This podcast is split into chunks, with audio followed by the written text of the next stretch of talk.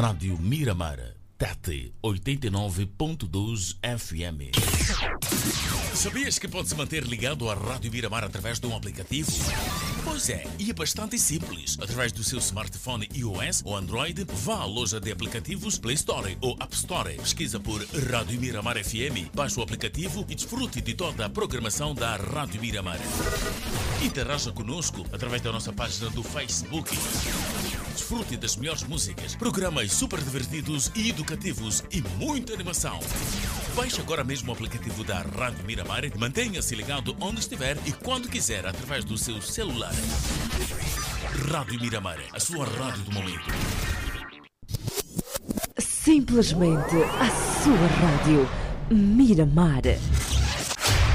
Todos os sábados, no programa Bom Fim de Semana, trazemos um tema de interesse social para um debate em estúdio. Bem-vindos a mais um debate. Hoje é sábado. Propomos um tema social do nosso país. Assuntos do dia a dia que inquietam a sociedade, sob o olhar e comentários dos painelistas convidados. Ouviu o encerramento das, das fronteiras. Significa que nós não ficamos sem tomar de Moçambique. Os preços estão a subir e são produtos de primeira necessidade. São produtos que não podem faltar. Temas de interesse comum são debatidos ao detalhe em estúdio. Todos os sábados com a moderação do Samuel Beze especialistas na área, com participação especial dos ouvintes. A população rural muito mais é muito carente. Debate semanal todos os sábados, das 10 às 12 horas, aqui na Rádio Miramar.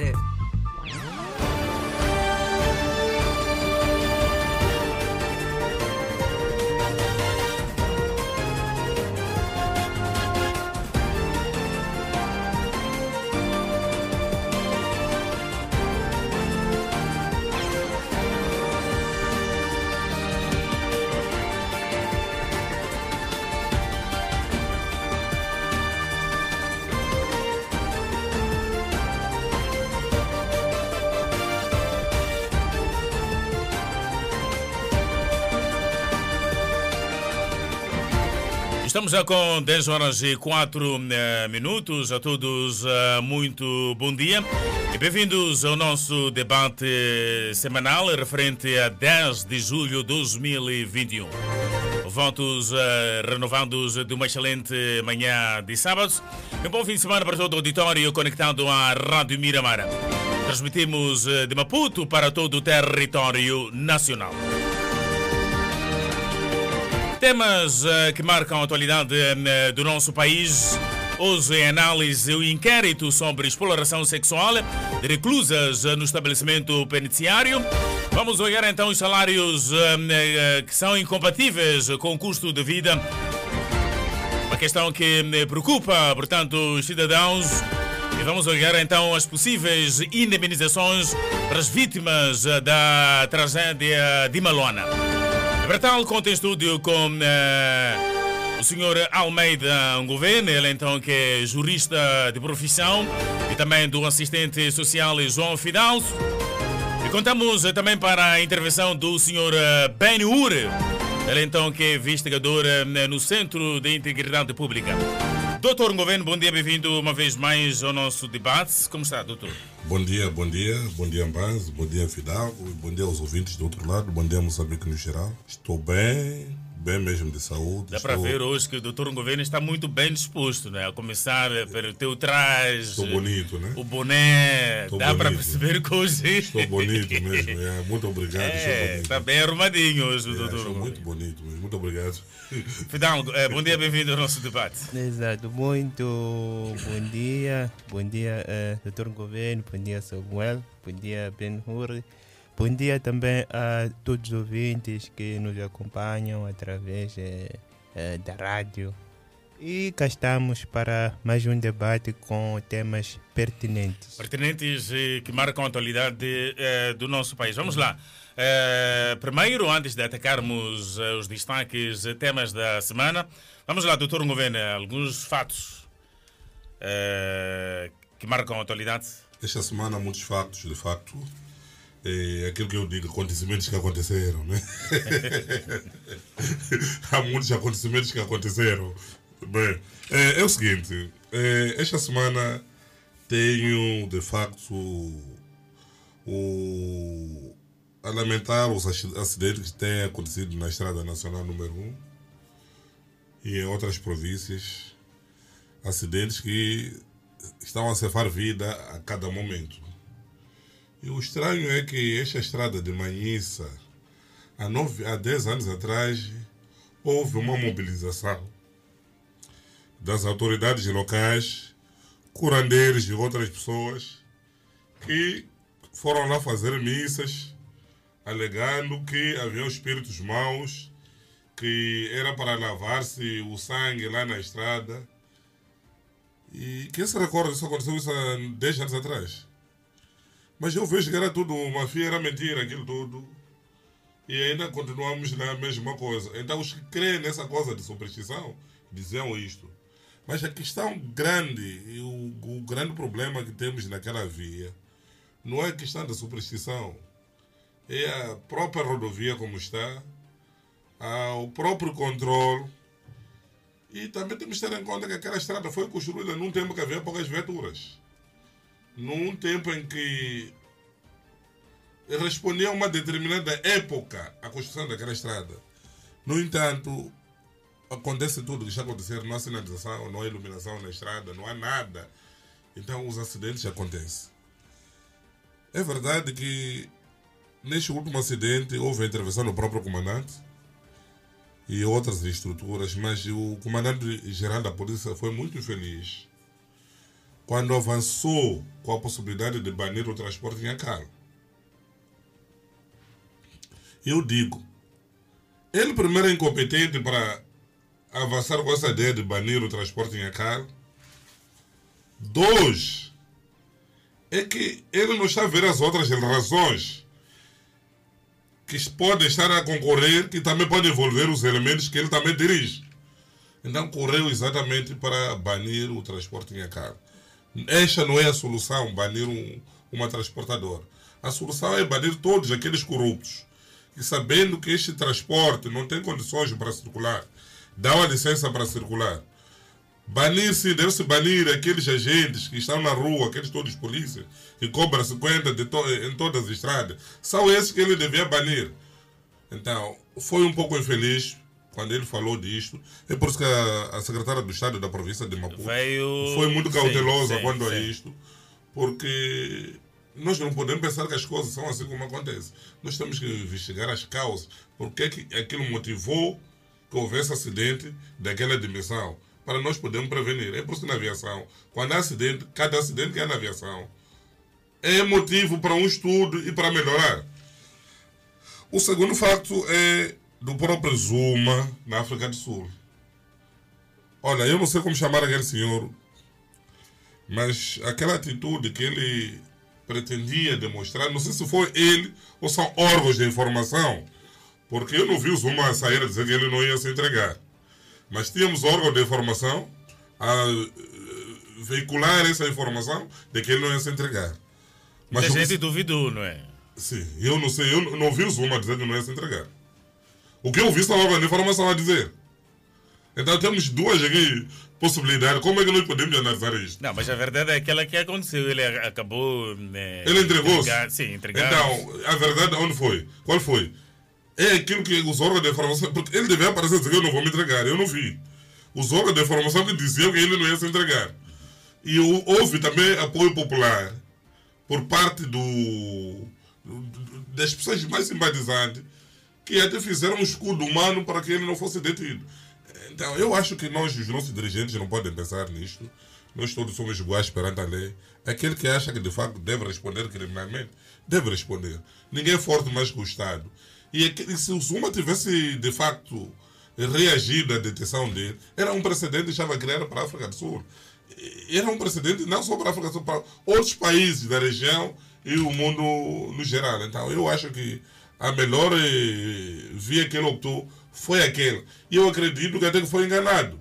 Porque aí, para desobedecer todas essas notificações que ele tinha ele não comparecia, eu, eu acho que alguns advogados dele também lhe enganaram. E agora estão fora, eles, eles já dentro. A outra questão é, tem a ver com o Haiti. Eh, Haiti é um país que está naquela zona da, das Américas e é um país que sempre foi caracterizado por Violência, não é? violência. Um país pobre, pobre, mas é um país muito violento. E desta vez acabou havendo assassinato do presidente do Haiti. Alega-se que são colombianos e com alguns ingleses e tudo isto. Mas também que eu estou a admirar aqui a forma, a proteção que o próprio chefe do Estado tinha em casa dele. É verdade que Porto Príncipe não há prédios. É uma cidade muito pequena, não há prédios. É uma cidade que é cidade, mas é subúrbio, aquilo, a capital da Haiti, Porto Príncipe. Mas da forma que ele foi assassinado, não se, não se compreende como é que um presidente pode ser assassinado no quarto, na casa dele. Onde estavam guardas, onde estavam aquelas pessoas que de proteção. E ele, ele, em fevereiro, apareceu publicamente a dizer que havia um golpe, estava-se a preparar. E exatamente acabou, acabou se efetivando a morte dele. Ele acabou dizendo que havia um golpe, estava-se a efetivar, ah, que, que aliás estava-se a, estava a planejar um golpe e que acabaria com a morte dele, acabou morrendo. A outra questão, a o último acontecimento da semana, tem a ver com não sei se eu mandei até o jornal para o- os dois. Questão- eu tive a oportunidade de ler até os artigos Sim, sim. expostos. Afinal de contas, eu já falei que nós tínhamos jovens aqui que tinham caras de luxo, que andavam sem titular e que comiam dinheiro até o dia seguinte. Mas eles importaram esses caras, não estavam a conseguir pagar os direitos aduaneiros correspondentes, mas diziam que tinham dinheiro para comer até o dia seguinte. E de facto houve uma campanha, a autoridade tributária acabou recolhendo todos aqueles caras, aquele que nós conhecemos, aquele cara, mas aquele outro também que conhecemos. E outros carros de pessoas que de facto circulavam com carros de luxo. E afinal de contas, esses carros não tinham nada de direito, era praticamente fuga de fisco. E acabou tomando uma medida. Eu acho que para mim não, nós não podemos ver a autoridade tributária como se estivesse a agir mal. É o trabalho deles e eles agem dessa maneira. O prevaricador deve de fato ser responsabilizado. Então o que espera agora é que esses que comeram dinheiro até o dia seguinte que tenham dinheiro para ele poder tirar aqueles carros lá, para mostrar que de facto ainda tem dinheiro para comer até o dia seguinte. Então, mais ou menos é isso que eu tinha, aquilo que é acontecimento da semana. E outros debates nós podemos desenvolver. Ok, eh, João Fidel, vamos lá. Hum, os teus fatos da semana. Estou muito preocupado com os casos da eh, Covid-19 no país. Vou trazer esse como o meu eh, tema eh, da semana.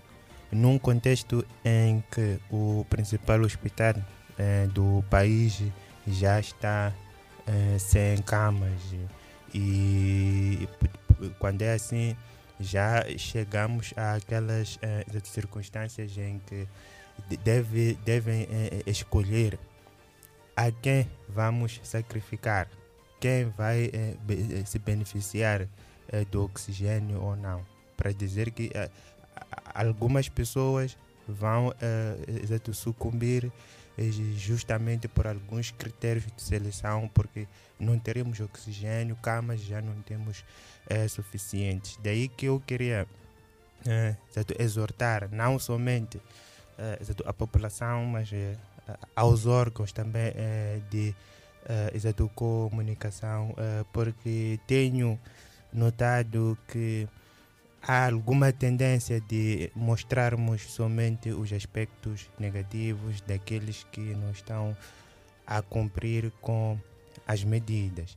É importante que haja um eh, exato equilíbrio quando o assunto é moldar aquilo que são os comportamentos eh, das pessoas. Deve haver aqui também eh, algum esforço para mostrarmos aquelas pessoas que cumprem as medidas de modo a exato, encorajarmos o- os outros e- e esses também que cumprem a, a exagerarem eh, cada vez mais. Porque se formos a notar, se nós mostramos toda hora, vamos atrás daqueles casos de eh, exato, incumprimento, fica a parecer que todo mundo não cumpre e você que cumpre fica a parecer estranho dentro da sociedade. E se fizermos o contrário, se mostrarmos mais casos de eh, pessoas que cumprem, etc., aquele que não Na tua opinião, devia se é- é mostrar que- também o outro lado da, da, da moeda, não é? Ex- Exato. E aquele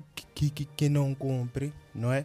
Vai eh, ver que está fora da moda. Porque nós é que moldamos aquilo que nós queremos na sociedade. Se nós queremos que... É uma ideia, é uma ideia válida. Exato. Se, se nós queremos que a nossa sociedade seja X, temos que mostrar X. Se mostrarmos Y, ela vai fazer o, o, o Y. Então, é- é isso que eu queria aqui exato, é- é- é- é- é- exortar aos nossos órgãos de, exato, de, comunica, de co- co- comunicação. Veremos que muita coisa vai mudar. É só eh, eh, eh, eh, tentarmos fazer isso que muita coisa vai, vai mudar. Eh, Aquilo que se nós mostrarmos mais aspectos positivos de pessoas a cumprirem e tudo mais, veremos eh, muito bem que essa moda vai pegar, porque é, é, é, é, é, é, é isso que vai parecer que está a ser feito eh, na nossa sociedade. E aquele que não cumpre vai parecer mesmo que está fora eh, da moda. É muito mais essa questão que eu queria eh, partilhar aqui né, como tema da, da semana, de modo a tentar. Sobre esta questão mesmo de Covid, é, eu não sei se as pessoas pensam que é a lei, porque muitas pessoas até co- colocam a máscara quando vem a polícia. Ou pensam que o problema da Covid é problema da polícia. Não é o problema da polícia. Olha, a polícia foi vacinada.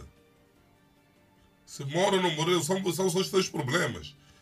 Então nós não podemos ver que o uso da máscara, de tomada de medidas, é o problema da polícia, é o problema do chefe do Estado, é o problema do governo. Não. É algo pessoal, É mesmo. algo pessoal. É um então, assunto pessoal. Eu é? acho que. É O que acontece é que as pessoas usam a máscara Pensa quando estão eu- para tomar o. Sim, pensa que o presidente da República. Chapa. Não, não é. É uma questão pessoal. Olha, no dia que vai se morrer. Já está-se a morrer, ou Mas doutor também, Bruno? ainda não Sim. está-se a morrer. Não está-se a morrer de com aquilo que era a previsão que foi feita para a África, sobretudo para Moçambique. Você se recorda né, que disse até agosto do ano de- passado já 60 mil moçambiques eram mortos, que até agora não. Olha, eu tenho um exemplo de, do, do Equador, Equador no Quito, na cidade capital. Mas alguns países onde você apanhava cadáveres na rua, porque o sistema havia colapsado. Morriam pessoas, na família duas, três pessoas. Já não havia ambulância, não havia nada. As famílias tiravam os cadáveres, deixavam fora. Abutres vinham comer carne humana. Porque a consciência estava mais em- embaixo em relação àquilo que de de facto devesse fazer. Então, esta coisa do uso de máscara, proteção, numa questão do, do chefe do Estado, numa questão da polícia, numa questão por questão. As pessoas, a pessoa tem deve ter essa consciência, porque vai se morrer. Nós não temos hospitais. Se nós nunca tivemos hospitais antes, e pior agora. Está claro, os nossos dirigentes aqui, sempre, sempre, ficou claro, quando estão doentes, vão fora do país, mesmo antes de haver a pandemia. Significa que os nossos hospitais não estão em condições. Então, qual é o hospital agora que vai conseguir aturar a pessoa que contraiu Covid porque quis? Porque há pessoas que contraíram porque querem. Olha, aglomeração, aglomerações, restaurantes, bebidas em grupo. Isto alguém quer. Bebida em grupo. Depois de você dar uma média, você não tem como. Já é seu amigo. Ai, vamos dançar. Depois já chama dançar passada. Passada é uma, é uma, é uma- um baile que ainda Uma dança típica que as pessoas devem Sim. juntas ali. Então, senhores, Sim. vamos lá ver esta coisa de Covid. E tenham um pouco de consciência. O exemplo da Índia. A Índia andou a esconder, ah, não, porque não tinha. Mas a Índia conseguiu superar tantos países por mortes. E esta nova variante do Covid, muitas vezes a pessoa nem sente. não tem sintomas. Esta mutação também sempre. De, de, de, então, não vamos nos enganar é porque fazer bafos. Que, que, que bafo não é medicamento, não é nada. Aquilo estamos a enganar nós. É alguma coisa, pode, mas não pensamos que é bafo, é álcool que nós já andamos a consumir. Não álcool, então. Vamos tomar as medidas. Era isso mais ou menos que eu queria acrescentar. Muito bem, então a comissão de inquérito né, não conseguiu identificar os rostos uh, das reclusas, portanto, abusadas. A comissão de inquérito, constituída pelo Ministério da Justiça, Assuntos Constitucionais e Religiosos, para investigar o caso de exploração sexual de reclusas no estabelecimento penitenciário especial para mulheres ao nível da província de Maputo, concluiu que não foram identificadas as reclusas e os guardas penitenciários arrolados na denúncia do Centro de Integridade Pública. O fato foi apresentado no relatório né, divulgado na última quarta-feira. Dá nota já já para conferir logo após este nosso curto intervalo. Voltamos no Buscar de Olho. Rádio Miramar, Lixinga 104.3 FM. Simplesmente a sua rádio. Miramar. Estamos com 10 horas e 24 minutos. Vamos lá então ao nosso primeiro uh, apontamento de reportagem para depois irmos ao encontro dos nossos uh, painelistas. Durante os 15 dias, a Comissão esteve a apurar a veracidade da denúncia feita pelo Centro de Integridade Pública, que durante seis meses de investigação conseguiu falar com reclusas que supostamente eram sujeitas à prostituição. O CIP denunciou que os guardas da cadeia feminina de Ilhavela obrigavam as reclusas a prostituírem-se. Feita a revisão facial das reclusas, a comissão constatou que não houve elementos que ligassem as mesmas aos agentes penitenciários, conforme denunciou o CIP. Em conclusão, no que tange à prova pericial, ou seja, das revistas faciais, contagem física do efetivo das reclusas, análise comparada dos processos individuais de agentes da Guarda Penitenciária e vistoria levada a cabo, a comissão conclui não se reunirem elementos bastantes que liguem as imagens constantes da denúncia às reclusas e aos agentes da Guarda Penitenciária identificados no relatório do CIP. Mas nem em tudo a comissão não logrou sucesso. A comissão ficou a saber que os casos de exploração de reclusas acontecem dentro do estabelecimento penitenciário. A maior parte das reclusas entrevistadas, estamos a falar de uma média de 55%, reconhecem e aceitam existir práticas de atos de relacionamentos sexuais envolvendo agentes da guarda penitenciária e outros homens estranhos ao EP de Ilhavela, mas que acontecem, segundo elas, estas práticas, mesmo com estes homens estranhos ao EP de Ilhavela, acontecem no interior do estabelecimento penitenciário, conforme a comissão descreve em alguns trechos dos relatos das reclusas constantes do relatório final, mas aqui trouxemos apenas alguns trechos é um assunto que, para a sociedade civil, carece de muita investigação. Para nós é um trabalho muito mais apurado que precisa ser levado a cabo. É um trabalho que se iniciou, mas efetivamente a responsabilização criminal não deve só ser dos agentes que se envolveram nas relações, mas também a omissão ou negligência por parte da direção do estabelecimento penitenciário que não neutralizou essas práticas a tempo útil e esperou que fosse um agente externo a denunciar. Efetivamente, se onde há fumaça há fogo, e o CIP trouxe essa denúncia e hoje vem se apurar que há elementos ou homens estranhos ao estabelecimento que entravam para práticas sexuais. Então, provavelmente também havia retirada, porque senão não haveria esta denúncia que depois vem se efetivar sendo verdadeira. A Comissão de Inquérito recomenda ao Ministério de Justiça, Assuntos Constitucionais e Religiosos a responsabilizar as pessoas envolvidas em quaisquer atos de exploração de reclusos e estabelecer que as mulheres reclusas devem ser vigiadas pelas agentes penitenciárias.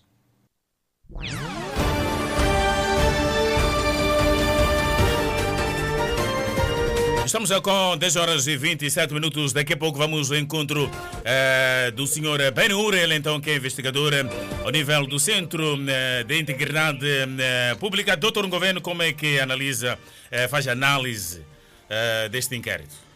É muito complicado, mas em primeiro lugar eu queria fazer algumas citações do doutor Damião Combane no teu status do Facebook. Ele dizia o seguinte: o João é criminoso pelo simples fato de ter sido acusado pelo Ministério Público. Ou ele é criminoso porque quem o prendeu foi a polícia. É o primeiro facto. O segundo, ele diz: não se precisa prova contra ele porque, ele, porque quem o pronunciou foi o juiz. Aquele relatório de Ravel é perfeito porque quem fez a investigação foi o CIP.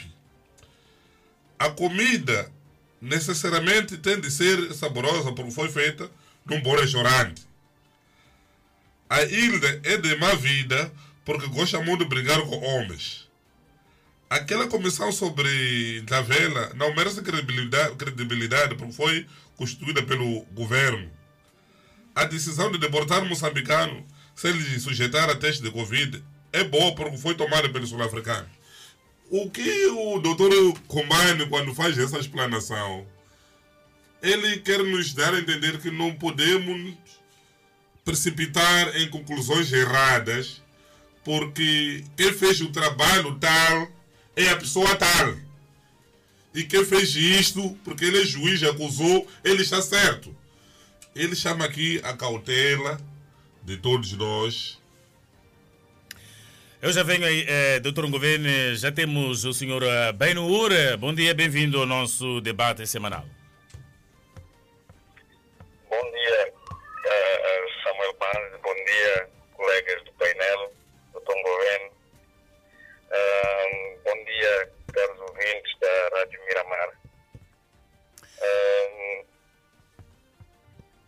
Sim, uh, senhor Banur, uh, como é que analisa uh, este, este, este inquérito? Destas conclusões tiradas pelas comissões? Num ponto geral, avaliando assim o inquérito, dizer que este inquérito não foge muito daquilo que é a investigação do sítio. traz elementos bastante profundos que devem ser analisados, avaliados por, por quem quem de direito e dar o devido seguimento. Dizer que uh, este devido seguimento é a responsabilização uh, disciplinar, uh, criminal e até política, porque diz que mais de 55% das reclusas entrevistadas um, apresentam factos de que naquela, naquele centro de reclusão uh, feminino. Uh, há sinais de violação, exploração sexual, de uma e de outra forma.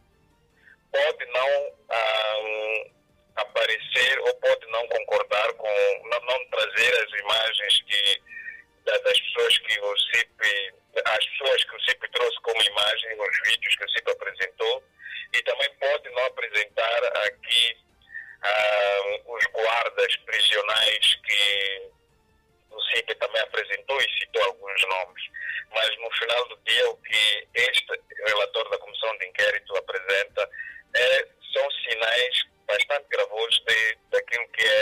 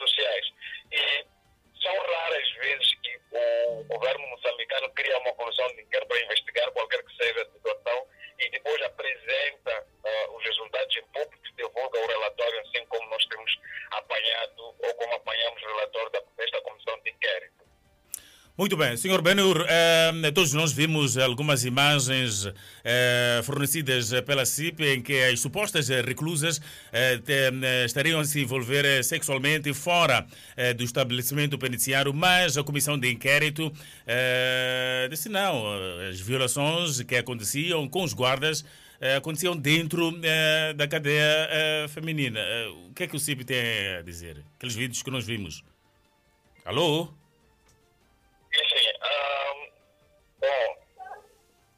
Sim, porque nós vimos os vídeos, não é?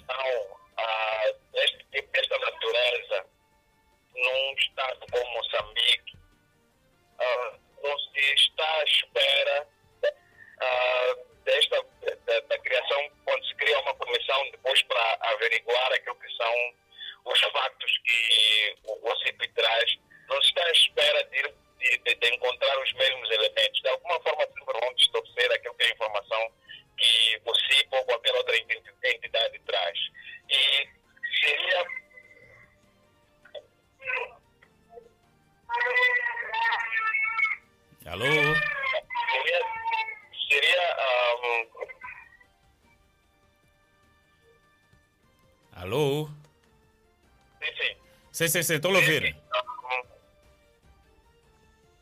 Esta informação que. Trazida pela comissão.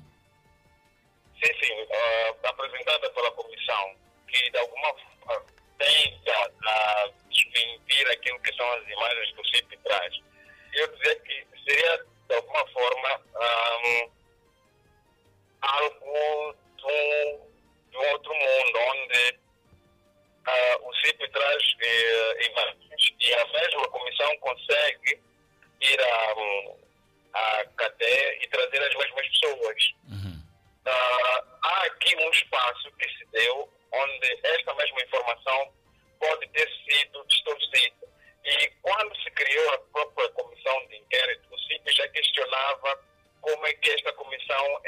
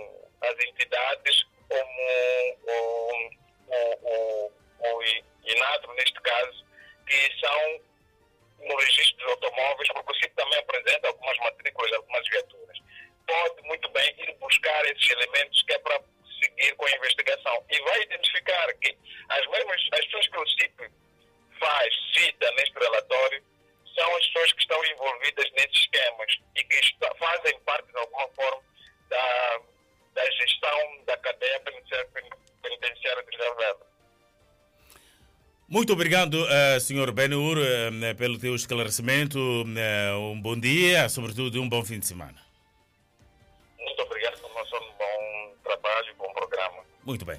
10 horas e 40 eh, minutos para trás fica o Sr. Benur. Eh, Doutor Governo, volto mesmo eh, para si. Ouvimos aqui eh, a explicação do, do Benur, eh, ele então que é investigador ao nível do Centro de Integridade Pública. Eh, muda de ideia, vai manter a tua postura. Yeah, mas a questão que eu coloco neste debate de hoje é o facto, eu para mim esta essa chamada feita para meu amigo Ur não deveria ter acontecido. E se de facto acontecer essa chamada, deveria acontecer também para os representantes do, da comissão de inquérito, para também poder se defender.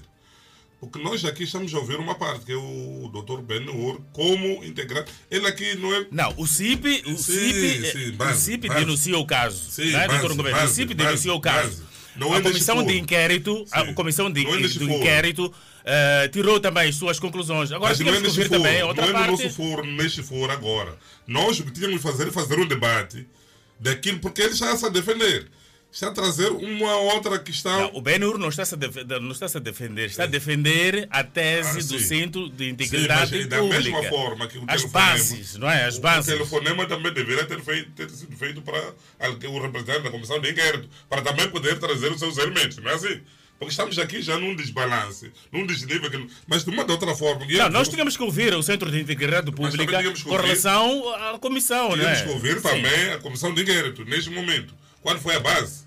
Mas também, de uma de outra forma, senhor Mbanzi, é, é o seguinte: eu ainda tenho dúvidas, porque não é o facto de ser CIP que trouxe a informação que nós vamos acreditar, mas também não é o facto de ser o Ministério da Justiça que cabeçou. Já estou a ver de que lado está o doutor. Sim, mas vou aí, vou aí, eu sei porque quer dizer isto. Aqui tem- temos que fazer uma análise muito minuciosa. Ok. Muito minuciosa. Não o facto também do Ministério da Justiça ter aparecido dizer que não, não houve lá que nós vamos acreditar. Há elementos aqui que deveriam ser usados, que não foram usados nesta investigação. Na tua opinião, quais é que, eh, quais é que são os elementos? Bem, foi. Vamos lá. O primeiro elemento que não foi usado é que também foi aquilo que o Dr. Ben Ura ac- acabou de acrescentar aqui, é a questão da matrícula das viaturas. A outra questão é a questão dos telefones fornecidos pelo, pelo, pelo Integridade Pública. Que de forma tendenciosa, a comissão de inquérito deixou de lado isso para trazer, pintar o bolo da maneira que queria pintar. Olha, quando eu digo João comeu pão, ou digo pão foi comido pelo João, qual é a mensagem que vocês vão entender? Estou a dizer João comeu pão. O pão foi comido pelo João. Qual é a essência que é o quê? Não é o pão que foi comido por alguém? É a comissão de inquérito diz que não, não houve, não houve para o final, dizer que não há violações dentro da cadeia. E se a dizer que a exploração sexual não interessa onde está, mas está a acontecer contra pessoas que estão dentro da cadeia, não, mesmo, não é a mesma coisa que está em causa é a mesma coisa. Não, mas aí há ligeira diferença, porque eh, esta comissão eh, que chegou a esta conclusão afirma eh, categoricamente no inquérito que as violações aconteciam no Qual é interior. Qual é o inquérito? Este último. Claro, pode estar a cobrir uma situação que nós não queremos saber. Pode deixar a cobrir essa situação que sim, aconteceu dentro, porque não há como fechar tudo, para não dizer que saíram para fora. Não sei se entenderam o que eu estou a dizer aqui a coincidência dos factos, aquilo que o Centro de Integridade diz, o, a Comissão de Inquérito diz, a coincidência. A, é a violação. A violação. Sim. Este é o fato. A violação acontecia, homens estranhos entrando na cadeia, em algum momento também sempre traz esse elemento. Né? Sexo, usava-se reclusas fora da vontade delas para fazer sexo. Isto tudo há coincidência. Onde que já está a desvirtuar a, a, a, a, situação? É quando se diz que não. Porque está-se a tentar dizer que sim, cometeram, mas não foi fora da cadeia, foi dentro da cadeia. Não sei se estão entender a mensagem que está sendo dada aqui. E a outra questão que também levanto, olha, quando eu digo, olha, naquele lugar eu vi bandido escondido em tal lugar, é que se eu vou com polícia, eu tenho que ir com polícia e mostrar onde está o bandido. Não é o polícia que deve ir sozinho identificar o bandido que eu vi que ele não estava. Vocês vão entender, né? Se eu digo. Eu... Sim, mas, doutor Governo, não se entender tudo, uh, depois uh, da primeira aparição, aparição do, do, do CIP, uh, passou-se uma imagem que o CIP mostrou, matou a cobra e mostrou o próprio pau. É, foi, base. base. Sim. Espera. CIP disse a isto. Por que não integraram dentro da comissão? Duas ou três pessoas de CIP. Porque são pessoas que conhecem, têm evidências. Deviam mostrar. E eu digo base, olha, eu, eu há um criminoso está escondido, não sei, aqui perto, aqui. Não, mas o número do criminoso está aqui e as mensagens estão Vai aqui. Vai responder o criminoso sou eu. Não é assim. Eu acho que dentro da comissão de inquérito... Faltou, faltou alguns membros do CIP, na tua opinião. Que eles são pessoas que têm evidência de mostrar que há isto e isto, e eles conhecem a história. Os outros vão porque há uma denúncia feita por alguém que tem a base. E o próprio CIP foi relegado para o terceiro plano, não esteve exatamente no momento de evidenciar, acusar as pessoas. Então, aí há uma questão que este relatório, para mim, não traz aqui todos os elementos essenciais. Mas também quando diz o relatório que, olha, as, as pessoas exibidas nas imagens não foram encontradas. Hum. É lógico. Isto é lógico. O relatório nos está a dizer desde quando é que está-se a fazer. Está é, o que eu quero tentar entender aqui é que durante esse tempo todo as reclusas foram soltas. Beneficiaram-se da liberdade. É? E tudo isto este relatório é omisso quanto a essa situação, esses aspectos. A ler, tem todo o relatório aqui. Na tua opinião, os reclusos foram transferidos ou saíram? Este relatório devia ser mais abrangente. Aquele estudo de, do, da comissão de, do, do CIP foi um estudo de mais de seis meses. Em 14 dias, este relatório foi aquele relatório de sentar, vir, chamar cada um. Vem cá, é verdade a exploração? Não, vai lá. É verdade a exploração? Vai lá. Então, não foi tão contundente para poder apurar todos aqueles elementos que foram levantados pelo CIP. Então, eu acho que, direto ou indiretamente, o relatório trouxe aquilo que muitos não esperavam que esse relatório fosse a trazer, por ser um relatório que, de facto, não integrou todas as pessoas que deviam estar lá num processo de investigação, mas foi capaz de trazer para o nosso sistema Moçambique, trazer algumas verdades, que essas verdades estavam a coincidir com aquilo que foi de facto suscitado pelo Centro de Integridade Pública. É verdade que no meio de tudo isto, a priori, a informação que se dá é que se deixava mentir. Todos os órgãos de informação não se foram manipulados desta maneira.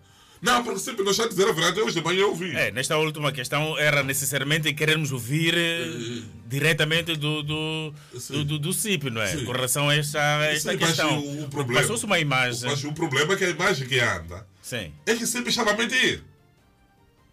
E mentir uma entidade daquela significa processar todos e todos integrantes do CIP por a mentira, mas era um país. O que é que te ocorre agora como cidadão, doutor Governo, depois de ter eh, lido eh, os 12 inquéritos? Mas eu, eu como cidadão, estou claro que essas violações tiveram lugar naquele, naquele local. A verdade é que aqui há, há verdades aqui que não estão a vir à tona de uma forma tendenciosa para não se assumir. O próprio relator diz que não houve aquela vi- o próprio O próprio resumo do relator do, do, da comissão de inquérito diz que não. No final diz que sim, houve, sim, entravam pessoas estranhas. Afinal, qual é a essência? Sempre estava a divulgar o quê, afinal? Estava a, a- a denunciar o quê? É? Qual é o bem que está em causa aqui? É o direito daquelas reclusas. Esse ato, fora da vontade delas, estavam sendo submetidas a fazer sexo com pessoas estranhas. É isso. O importante é isso. Onde estava acontecendo ou não, é isso. Porque isso não podia acontecer, porque aquelas pessoas estão na cadeia. Não sei se a entender. Estão na cadeia. Se aconteceu dentro ou fora, isso não podia acontecer. Estão na cadeia. Então aqui não é problema de se aconteceu fora ou não. Esse relatório, esse, esse- essa comissão de inquérito, para mim, não é fidedigno naquilo que diz. O importante aqui é que temos um indivíduo. É assumir-se que Sim. houve sim. Sim, temos um indivíduo que o próprio Estado prendeu esse indivíduo e dentro de, dessa prisão, no, no cumprimento dessa prisão, o Estado deve garantir todos os direitos necessários a cidadão.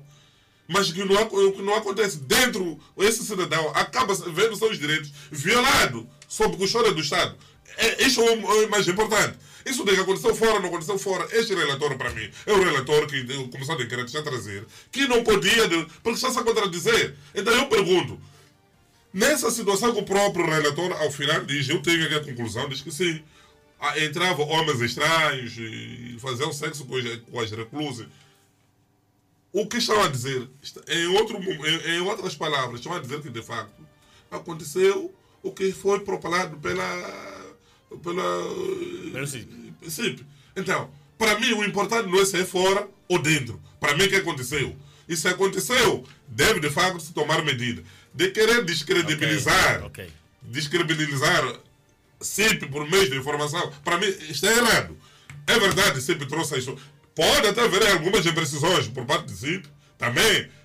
Pode até haver uma emoção por parte do CIP, mas a essência que foi trazida ao público, ao consumo de, do, do- de nós todos. Então, é esta a essência que aqui deve ser. Tem que se trabalhar, Deve se é? trabalhar. Então, quando aparece o órgão de informação, eu hoje ouvi, não, porque sempre, não, isso, isso, não, não é assim, a nossa sociedade não pode ficar pintada de flor, parece que tudo está bem. Aquilo que está errado, nós temos que dizer, olha, sempre divulgou, denunciou um fato. E eu acredito que daqui a 10 anos, aquilo que sempre denunciou não vai acontecer mais.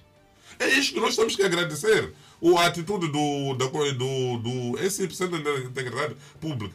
Denunciou, o fato está sendo investigado, está sendo apurado, e está a tomar medida. Nós não podemos descredibilizar aquilo que é mais importante. Olha, nós temos essa política aqui em Moçambique de muitas coisas que são reais, não queremos assumi-las. Acabamos de assumir mais tarde. É quando nós, de facto, acabamos de assumir várias coisas, mas já é no, parte final. Ok, vamos lá então, curto intervalo. Eu volto já com eh, outro meio painelista para a presente edição. Voltamos num buscar de olho. Rádio Miramar, Pemba 103.3 FM. Rádio Miramar, Xai Xai 94.6 FM. Simplesmente a sua rádio. Estamos já com 10 horas e 52 minutos. Bem-vindos à nossa eh, segunda parte do debate semanal. Em outros casos, os, agentes eh, exigiram, portanto, o sexo em troca de comida, eh, drogas ou promessas de tratamento diferenciado. Eh, João Fidalgo, podemos afirmar aqui categoricamente que vive-se um terror na cadeia? Exato. No eh, caso particular, eh, na cadeia feminina. Exato. Infelizmente, uh, vivia-se um grande terror lá. E terror esse que foi é, despoletado pelo CIP. É, temos a agradecer é, bastante com isso e esperamos que as coisas mudem lá. Vivíamos atos claramente associados à violação dos direitos humanos, propalados, infelizmente, pelas pessoas que tinham o direito e o dever de zelar e garantir a segurança uh, das nossas uh, reclusas. Uh, perguntava aqui, ou aliás falava exato da questão de fazer com que as reclusas se envolvessem em atos sexuais, etc., por obrigação, em troca de comida, bebida, drogas, drogas etc. Quer dizer, é, é, está, está, estamos é, perante a um ato claro de violação aos direitos é, humanos. Agora, de forma a desenvolver e tentar resumir essa questão toda, porque está é, acoplada e associada a vários outros é, fatores, vou tentar aqui trazer uma abordagem que creio que possa elucidar mais os nossos ouvintes que estão lá em casa. A, a questão aqui em causa, para iniciar, é, é, é as verdades que nos são apresentadas e que guiam aquilo que é o nosso exato cotidiano. Uh, as verdades elas têm geralmente três vertentes, que é a verdade absoluta, a verdade relativa e aquela que é comprometedora. Uh, neste relatório nós temos verdades absolutas, relativas e comprometedoras, tal como fazia aqui referência. Uh, vou dar um exemplo clássico do que estou a dizer para depois chegarmos aqui no relatório de forma rápida. Eu, eu, eu, gosto de usar o Samuel como exemplo. Se o Samuel está, por exemplo, numa festa de graduação, ele é, é doutor, está a graduar ali e é dado um momento para fazer um discurso. Há algumas verdades ali no percurso eh, da vida dele como eh, estudante que ele não vai dizer. É normal que ele tenha feito o curso em, em seis anos, mas o, o, deveria ter feito em quatro. Ele pode não dizer isso. Pode não dizer que chumbou três, cinco vezes, tudo, mais ali no discurso. Mas no porque discurso já não aparece. Tem que aparecer a coisa exato, bonita. Aquelas é? coisas bonitas, etc. Mas há verdades ali que ele não vai dizer porque o comprometem. Agora, o que é que, qual é a tua conclusão? A conclusão é que a verdade absoluta deste relatório é que é, aceita que houve, de facto, é, essas situações de é, a, a, abuso e exploração sexual no interior de, exatamente para com as, as reclusas e nega uh, a situação uh, de, de exploração, digamos, organizada de, dentro da cadeia. Isso por quê? Porque compromete, já estamos já no âmbito da verdade comprometedora. Se uh, essa instituição assumir uma rede de exploração sexual dentro da cadeia. Isso já seria grave porque compromete o país a, a nível nacional e internacional. Estamos a falar de casos gravosos, casos gravíssimos, porque uh, assumir, passo a repetição, um sistema organizado de prostituição dentro de uma cadeia, sinceramente, seria, seria mu- muito gravoso e eh, então ia exato, comprometer o país, assim como o próprio sistema judicial. E não só. ah, chamamos a atenção anteriormente, no- no- nos debates anteriores aqui, ah, a tendência eh, já mostrava alguma impunidade.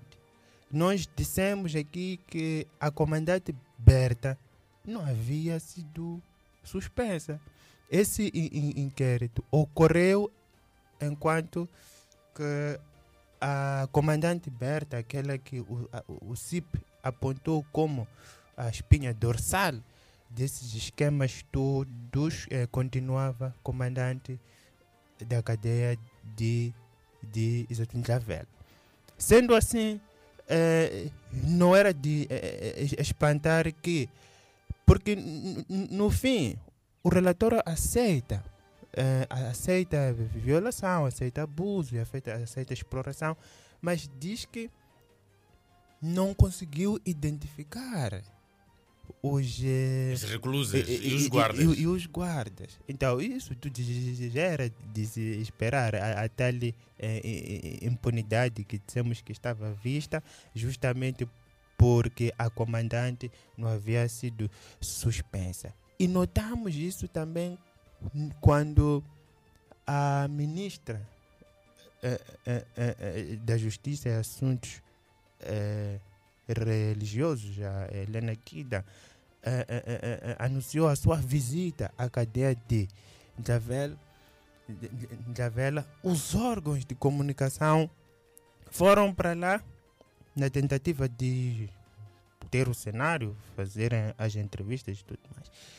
E levaram muito tempo sem acesso às reclusas e tudo mais. Isso porque havia uma eh, eh, exato, ocultação.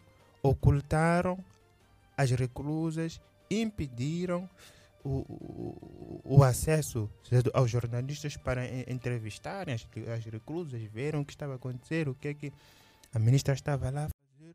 Tanto que os jornalistas nesse dia abandonaram o, o, o local. Então, antes desse inquérito, criaram-se condições suficientes para que houvesse essa impunidade que o relator está a apresentar ao afirmar que não conseguiu identificar as pessoas, os guardas e as reclusas em causa. Eh, não é não- não- é questão de falta de prova porque existem vídeos existem matrículas eh, dessas pessoas existem os números e existem algumas fotos de- de- ter-se recorrido em algum momento até às eh, próprias exato, operadoras. exato as, as provas existem Para verificar se a são- verdade da- da- das MS SMS, não é? Exato, são, são suficientes, estão lá. E a, a questão é esta, nós entendemos, é uma verdade exato, comprometedora, mas é, é- é- em todo caso, importa aqui é, é, finalizar da seguinte forma. De, é, exato, de um modo ou de outro, os dois, é, é, é, é, o- a- o CIP, assim como o inquérito aqui da comissão, o, a- o, o inquérito da, desta comissão, assumem que há exploração e abuso sexual. Até onde se é, é, é, abuso sexual, exploração, etc., é crime. Para além de ser crime, é violação àquilo que são os direitos humanos. Há que responsabilizarmos essas pessoas, há que estancarmos eh, essas atitudes nas, eh, eh, eh, nas nossas ca- cadeias e há também uma necessidade de não voltarmos a ter esses atos no nosso país, Ok. sobretudo eh, naqueles que deveriam garantir a segurança das nossas eh, reclusas. Ok, deixa eu ir ao encontro do Dr. Governo. Uh, Dr. Governo, como é que analisa, portanto, Uh, o comportamento dos guardas uh, influenciados pelo desequilíbrio do poder entre as reclusas e guardas uh, penitenciários no que se refere à capacidade de reter privilégios que permitam a sua sobrevivência enquanto prisioneiro. prisioneira. Mas, é, olha, não há uma coisa tão feia e tão humilhante que você está privado dos seus direitos, da sua liberdade. Qualquer pessoa que tem a sua liberdade privada é espezinhada por qualquer pessoa que não serve. Vocês querem, querem entender isto? Só porque você perdeu os seus direitos, porque você foi privado da liberdade. O, muitos guardas, quando olham os reclusos ou as reclusas, não olham como se fossem pessoas que amanhã poderão estar eh, ressocializadas e voltar ao convívio normal e assumir até eh, lugares ou funções que de facto podem representar uma relevância dentro da sociedade. Os guardas, o tratamento que é dado a esse recluso é um tratamento desumano, muitas vezes. Por quê? Porque passa na mente dos próprios dirigentes que estão em frente daqueles locais.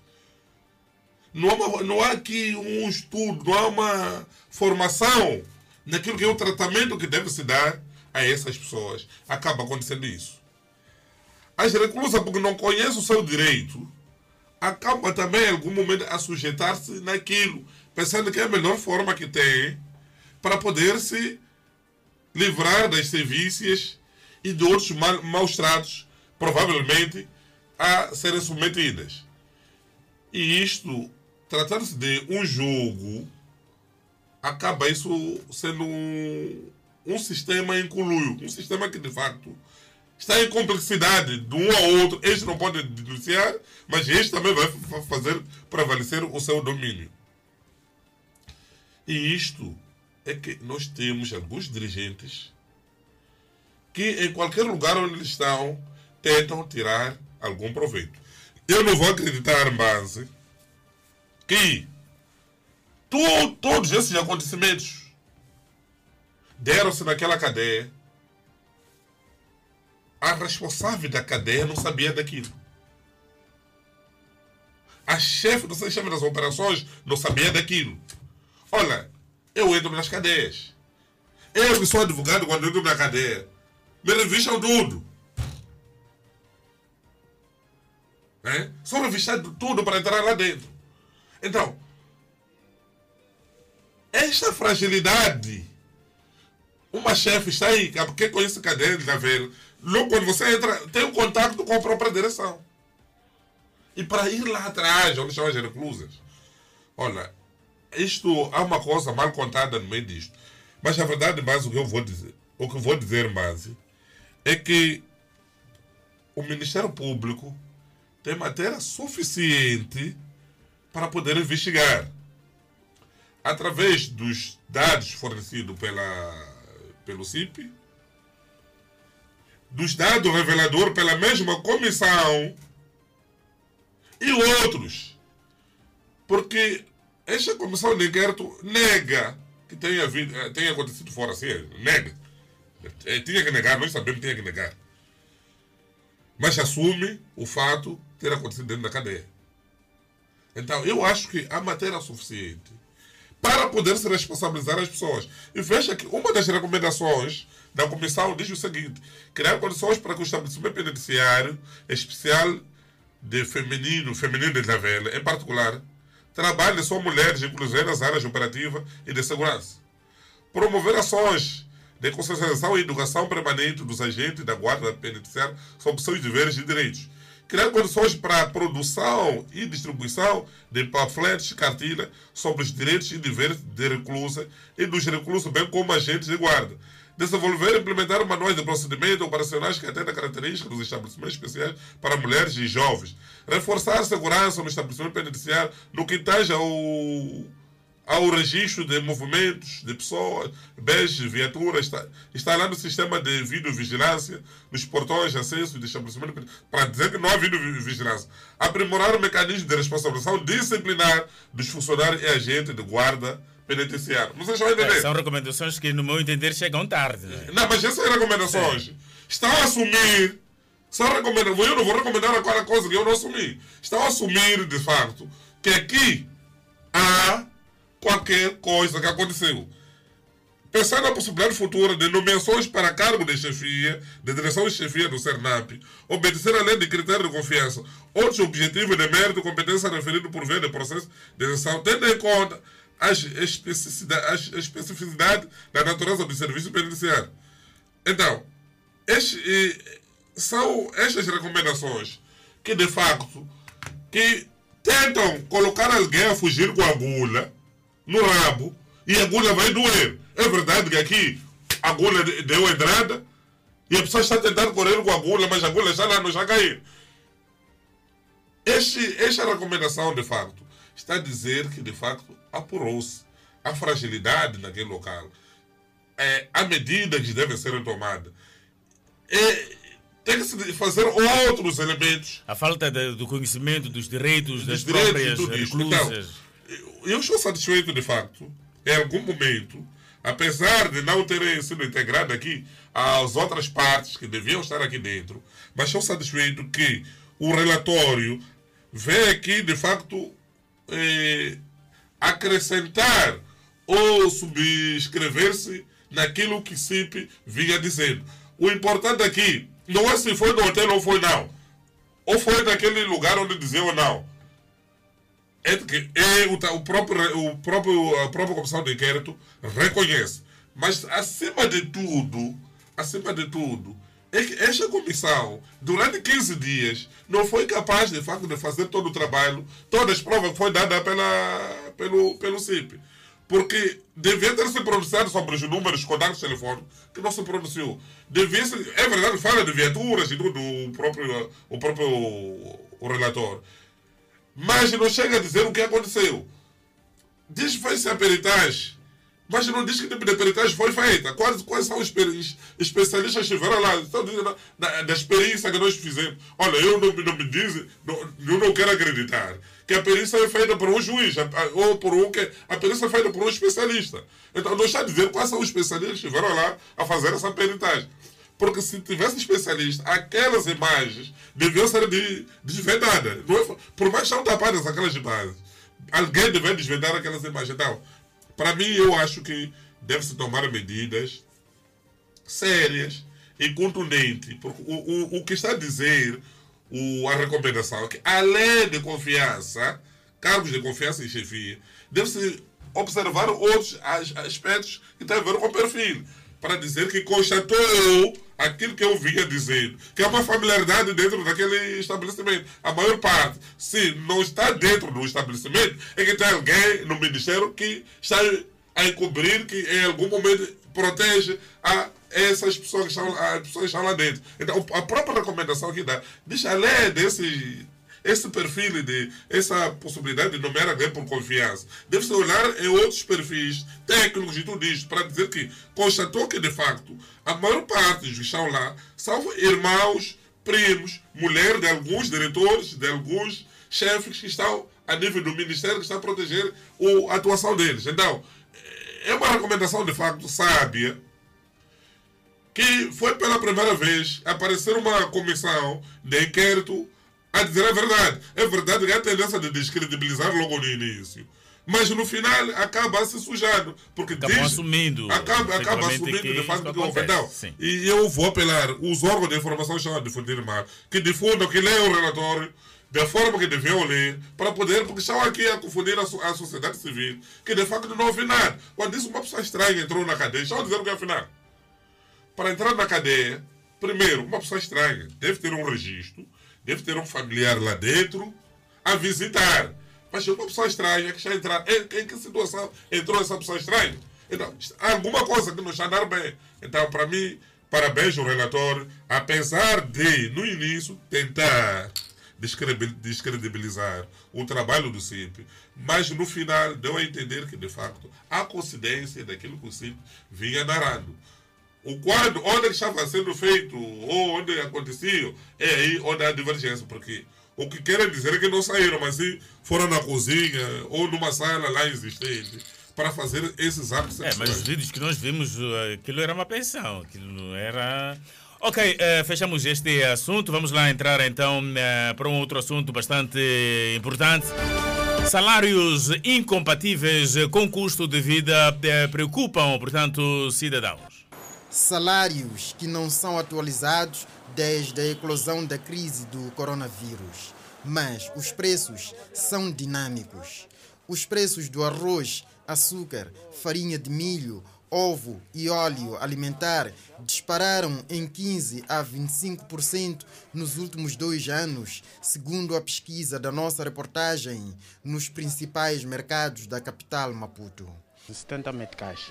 O quilo de açúcar está 70 meticais. Sim, sim. Quanto é que estava há dois anos? Há dois anos estava 60 meticais. Estava? 60 meticais. E o quilo de arroz, quanto é que está hoje? O quilo de arroz agora está 55 meticais. Há dois anos? 40 meticais. Farinha 55, 50. Quanto é que estava o quilo de farinha há dois anos? Epa, era 35, nem é 30 também dinheiro sair, sai há muito tempo. O, o litro de óleo, quanto é que está hoje? Agora o litro de óleo é 145, 150. Então há muito tempo, 90, 100 metical, não passa esse preço. 4.200 meticais é o salário mínimo mais baixo, sendo o mais alto 11.600 meticais pago só pelos bancos e seguradoras.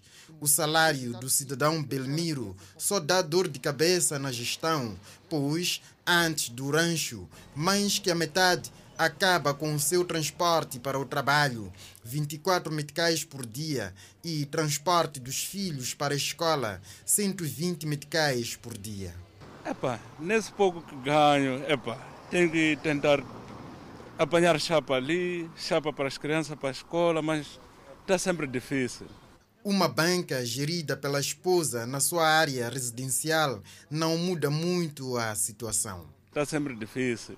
Mesmo tendo uma banquinha em casa, é assim, mas epa, está mesmo sempre difícil. É por isso que o jovem Jorge, também com salário mínimo, atrasa a constituição de família, investindo o seu pouco em estudos. É, eu, na verdade, uma vez é que, na verdade, o pouco na qual eu ganho, eu uso para pagar, pagar né, a escola. Nem por isso está salvo da dor de cabeça na gestão. A mesma pandemia que travou o aumento de salários trouxe consigo mais despesas, pois do mesmo salário mínimo, cujos números não mudam há dois anos, há que saírem valores para produtos de prevenção de contaminação pelo vírus, desde máscaras de proteção facial, produtos de desinfecção até de higiene. Vamos falar do álcool gel, sabão, tem a ver máscara. Sim, já aí mesmo de novo torna difícil para mim. Este é um ano de esperança para a massa laboral, pois está em negociações a atualização de salários. Contudo, não haverá retroativos dos anos perdidos.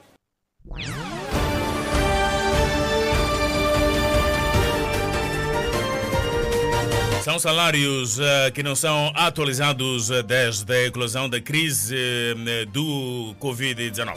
Doutor, um governo como é que analisa então esta, esta situação que preocupa os cidadãos porque os salários não são compatíveis? De facto, a situação não está boa, não só para Moçambique, para vários países que dependem sempre dos países do primeiro mundo. Nós somos países da periferia, países que nós estamos no centro. E as nossas economias, muitas vezes, desses países da periferia, terceiro mundo, são economias que dependem dos outros.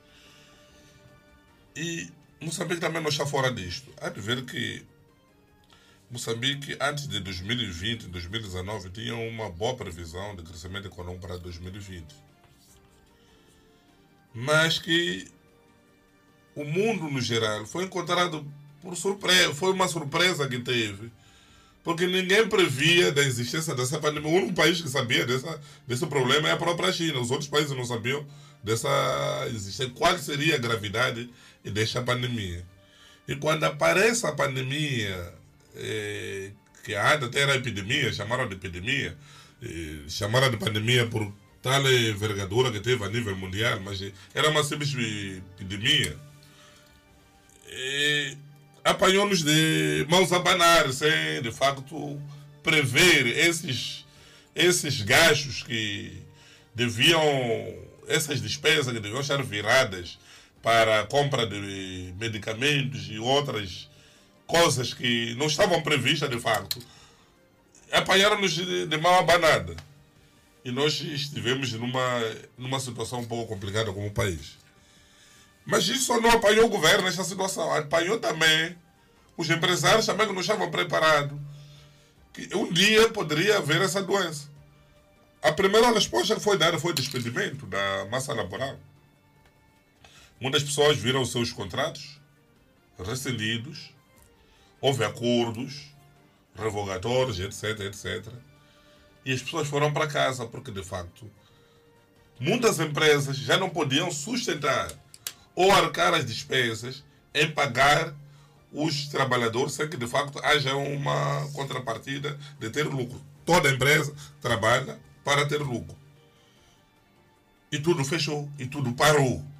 Se for andar base, parece que muitos não entendem isto. Você anda por aquele longo da cidade, dentro da cidade de Maputo, há de ver muitos restaurantes estão fechados. Na Matola, muitas empresas estão abandonadas. Em volta de todo o país, muitas empresas pararam. É verdade que nós também queremos o, o trabalhador que é trabalhador, quer que haja um salário compatível. Mas é difícil isto, sabe? É difícil imputar essa responsabilidade ao privado, ao próprio patrão, imputar essa responsabilidade ao próprio governo. Porque foi uma coisa que nos, nos encontrou de mãos a abanar. Dois, é que o nosso governo, o nosso governo como tal, não tem dinheiro. O orçamento geral do Estado vinha dos doadores.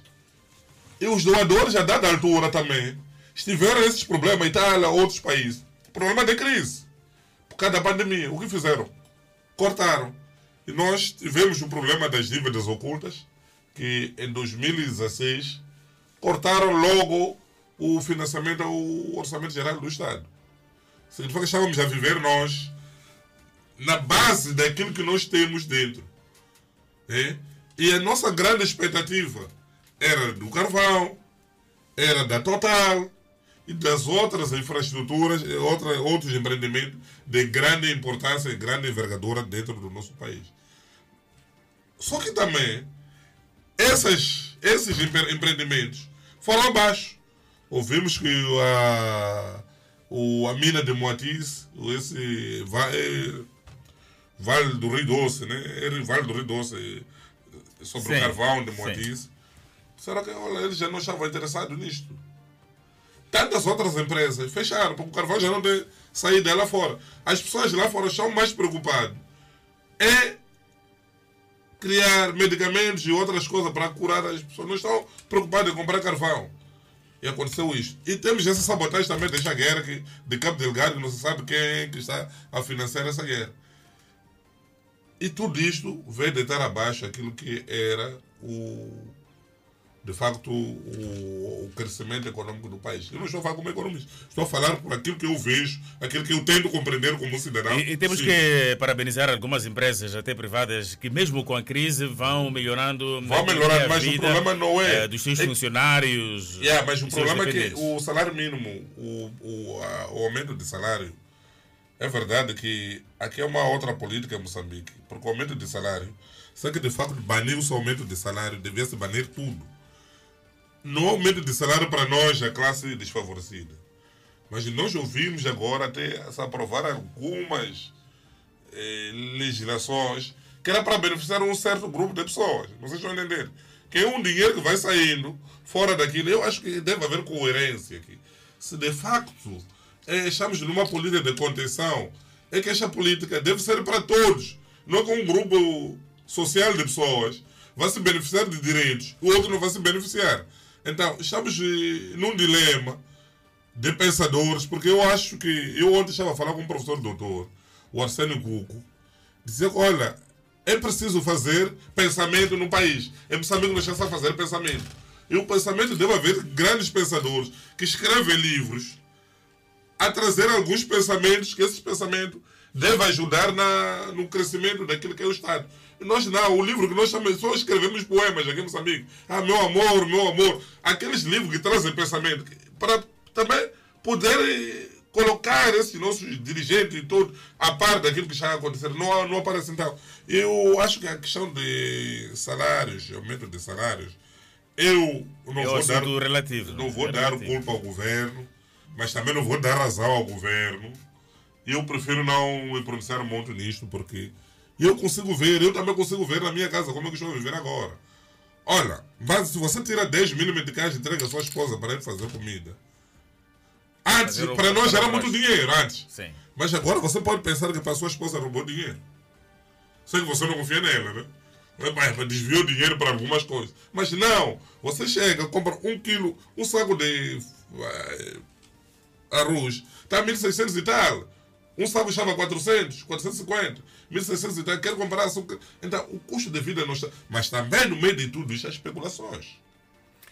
Ok, doutor Governo, vamos lá então, brevíssimo intervalo e voltamos para ouvirmos os nossos ouvintes através do nosso habitual 8564-712-627. Voltamos no Buscar de Olho. Rádio Miramar, Quilimane 93.0 FM. Estamos já com 10 horas e 25 minutos. O número já disponível. O primeiro ouvinte em linha, bom dia. Samuel Vance, muito bom, muito bom dia. Bom dia, é o Nelson. Bom dia, Samuel Vance. Aqui fala Nelson James Cook. Vamos lá, fala a tua opinião. É assim, eu quero comentar sobre a comissão de inquérito e a CIP. Para mim, é, o resultado que apareceu para mim não corresponde à verdade. A verdade é aquela que foi divulgada pelo CIP, que sim houve essa violação sexual na, na, na cadeia feminina de Ingavela. Isso é verdade. Agora, o dizer que aqui não importa como aconteceu.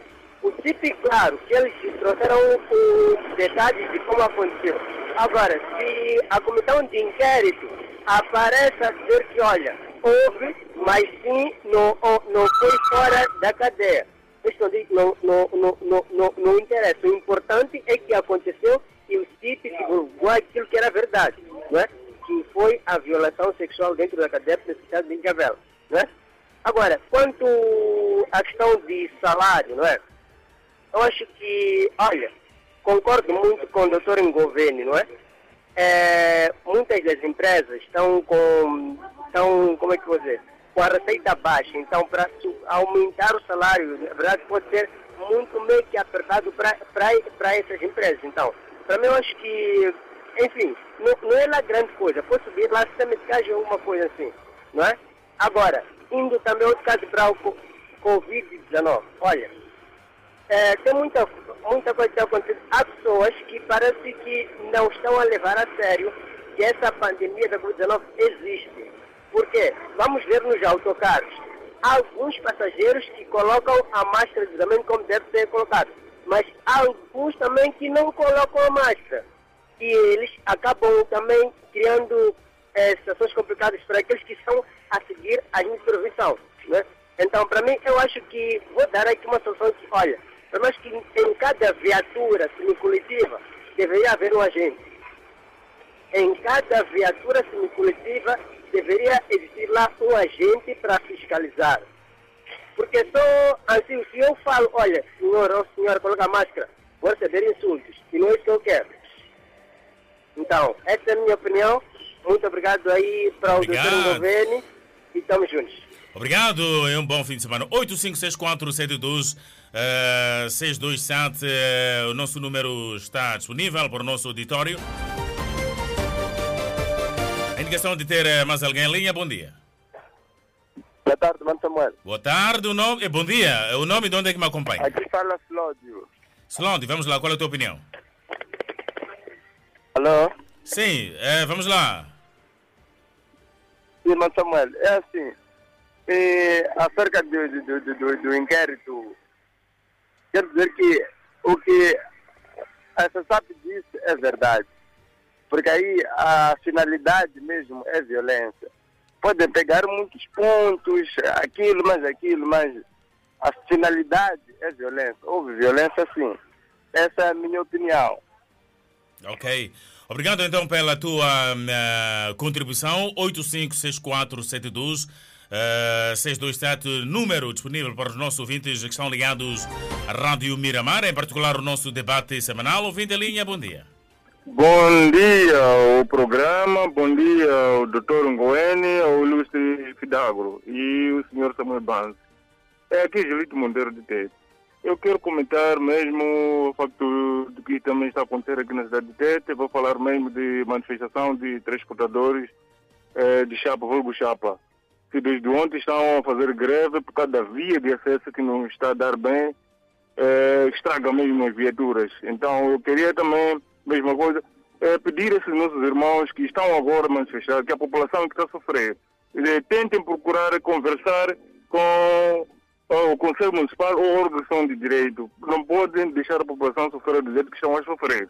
Bem, e indo também ao tema de hoje, eu quero aqui salientar de que esse inquérito que se fez, havíamos falado que dessa maneira que foi feita, não podemos trazer o outro resultado para além desse que nós estamos hoje a ter.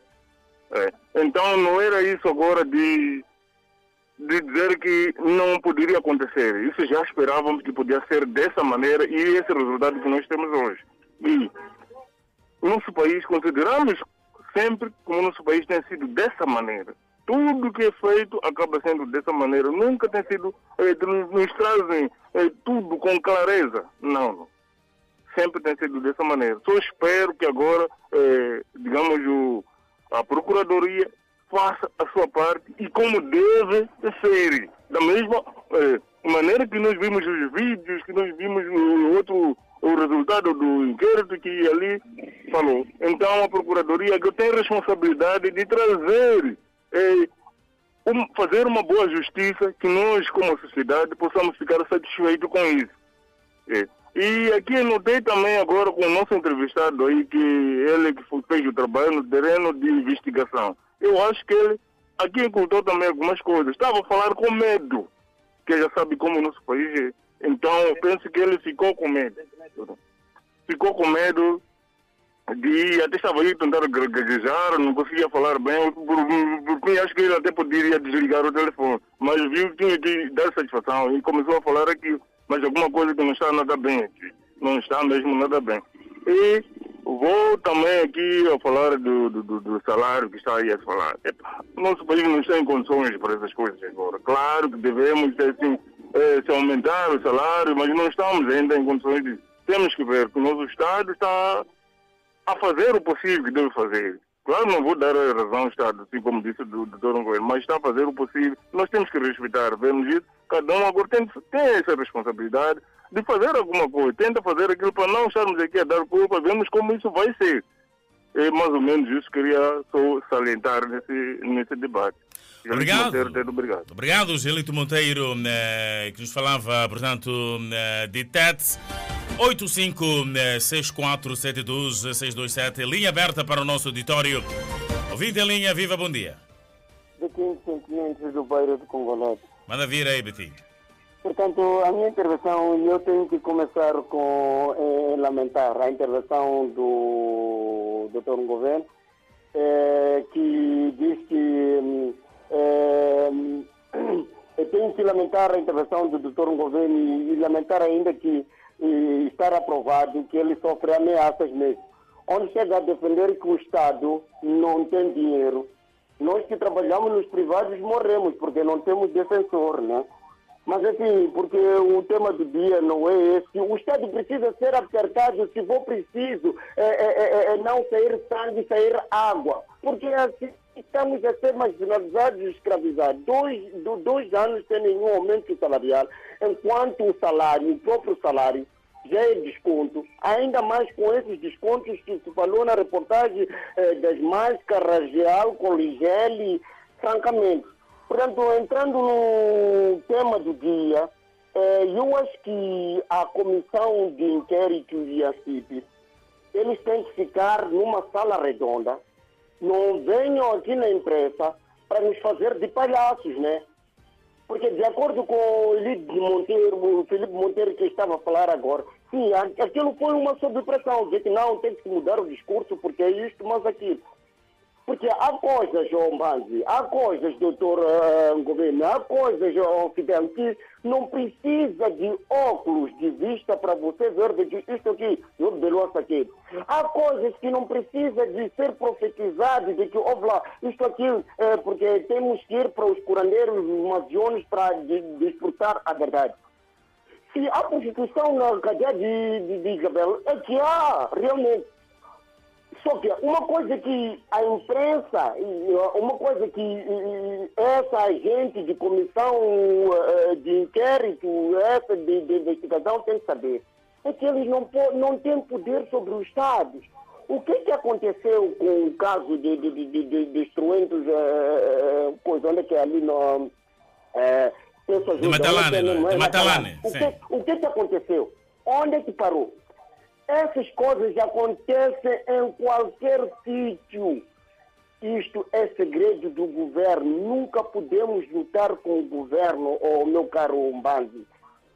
Nunca podemos lutar com o governo. Então vamos estar ali para hoje vamos dizer esta coisa, amanhã vamos dizer aquela coisa. Ah, francamente, pô, nem a pessoa que está engarrafada mesmo, que fumou a chama de unidade, vai enxergar. Ó, Vlad, estão a brincar conosco porque é o povo, né? Somos povo. Somos frágeis para ser mentidos. Que mintam eles e não, não, não nos mentam a nós, porque nós estamos a ver. Só que como é um país de panza, que de panza já superou, é Anzula, fazer mais como. E quanto ao caso da pandemia eh, eh, da Covid-19, esse negócio, o, o, o, o, o está a dar para os polícias muito mal. Se o presidente da República realmente decretasse uma lei de que ninguém deve ser levado para a cadeia por não portar a máscara ou o que e tal, é para se usar chimbomana só. Mboma, mboma, chamboco é o remédio de tudo. Mas levam as pessoas, vão lhes truquir naquele pouco salário mesmo de, de, de desconto, ainda estão a lhes dizer que para você sair eh, eh, eh, tem que tirar 5 mil, tem que tirar 2 mil, por causa de máscara só. Onde é que estamos? Mas já temos a pergunta, estamos num país de panza que cresceu já é a Anzula.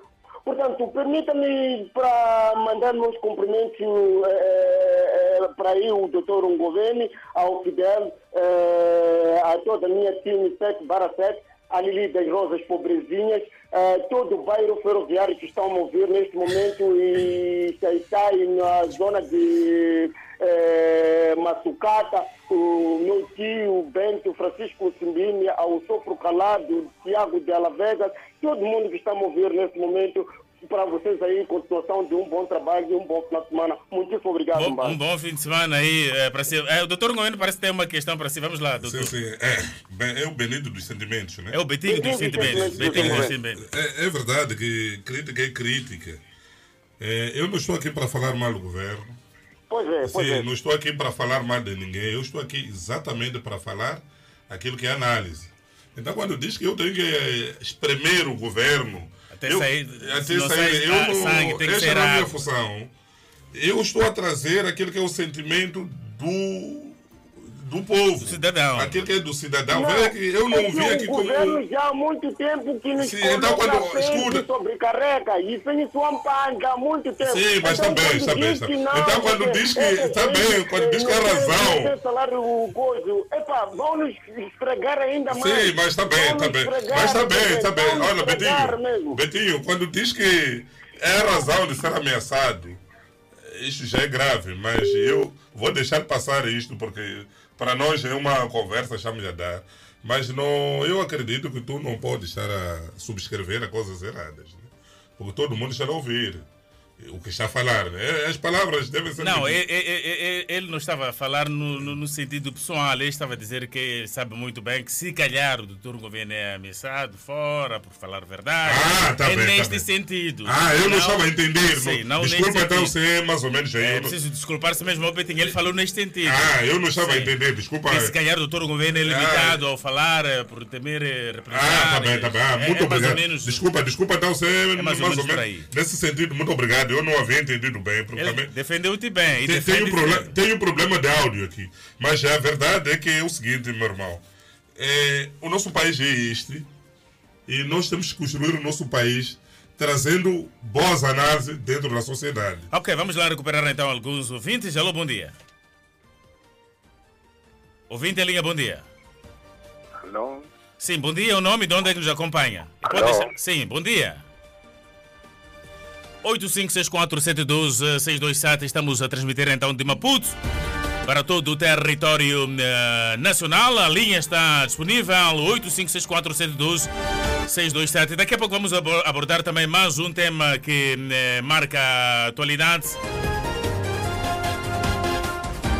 Ouvinte a linha, viva, bom dia. Saudações, mano Samuel Banzi, saudações, doutor Nguveni, saudações, caríssimo Fidalgo saudações a todos os ouvintes. Aqui fala Humberto, a partir de Nampula. Ah, eu eh, introduzo-me com a seguinte expressão. Às vezes, numa discussão, o debate do essencial é suplantado pelo debate das palavras. Com isso, quero dizer o quê?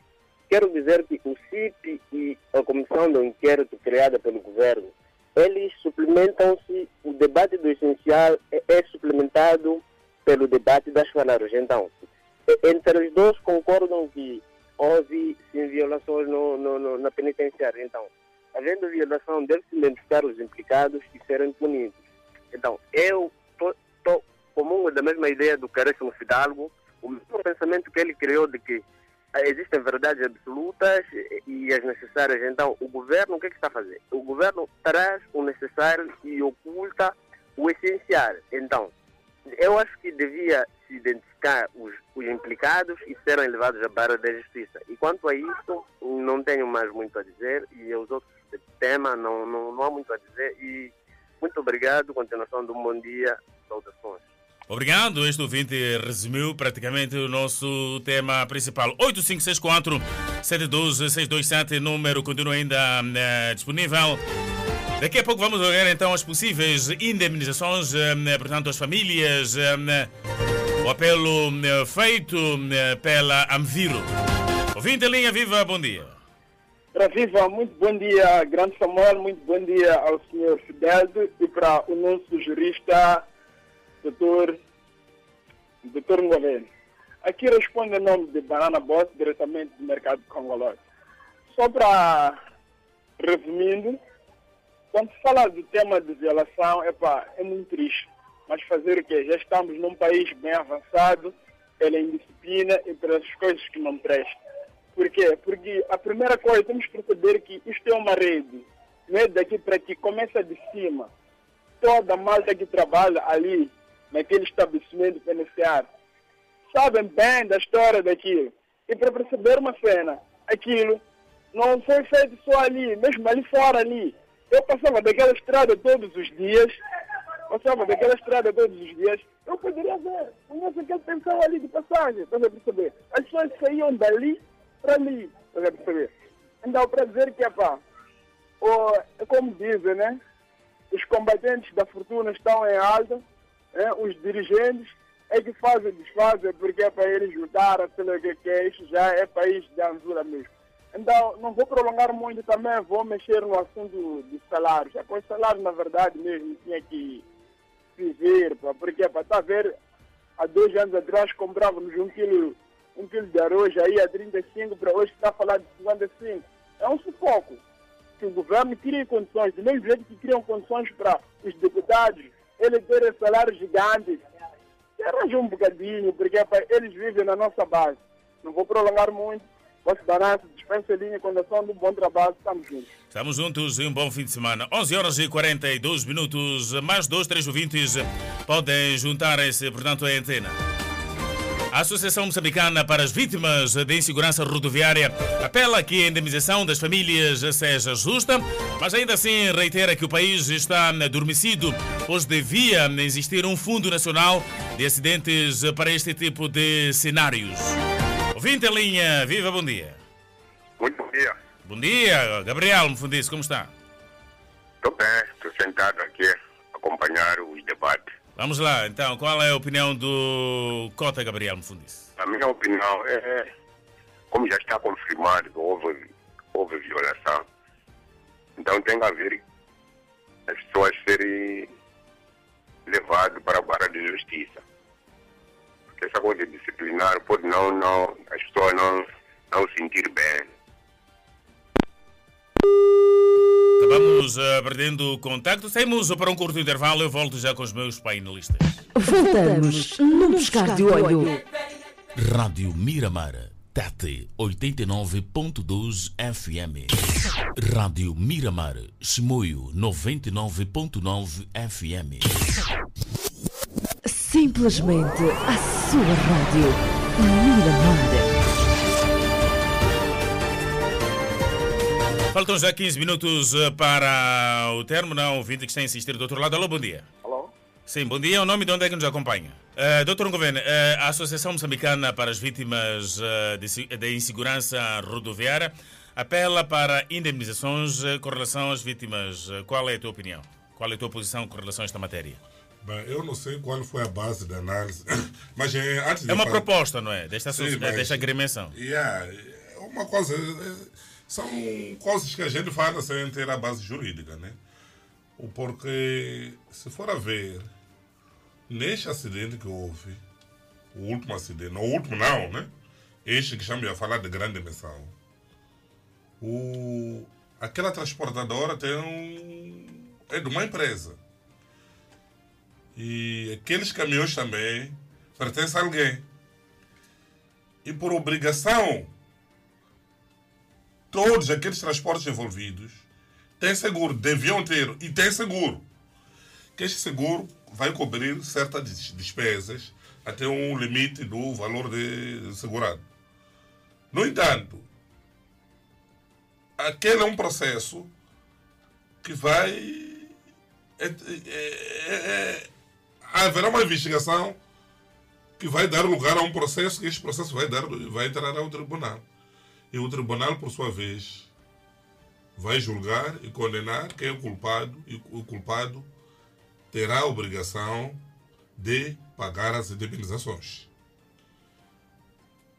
as próprias empresas de seguro serão chamadas para solidariamente responder junto com as pessoas que estão lá. Em termos jurídicos, eh, quando é que se atribui uma indemnização a uma vítima, por exemplo? Por, Sim, por mas exemplo, é do- isso que estou a dizer. É, isso, é, é por isso que eu não estou a ver qual é o, a base legal deste pronunciamento desta associação que diz deve se criar. Com que base? Onde estará? Quem vai criar esse fundo? Vocês vão entender. Porque só a própria lei, a lei de estrada assim, em si, dá lugar às indemnizações. É? O, o que vai acontecer é que esse pro- processo vai ser submetido ao tribunal. E estando no tribunal, o juiz vai julgar. Depois de julgar o processo, ele tem a obrigação de fixar as indemnizações. Até pode não ser nesse processo, ser na parte civil, caso não, não haja aqui. Mas a parte civil será sempre chamada à colação. Portanto, as empresas seguradoras, no dia do julgamento, deve- deverão estar lá para poder defender isso e para poder ser condenadas também a pagar.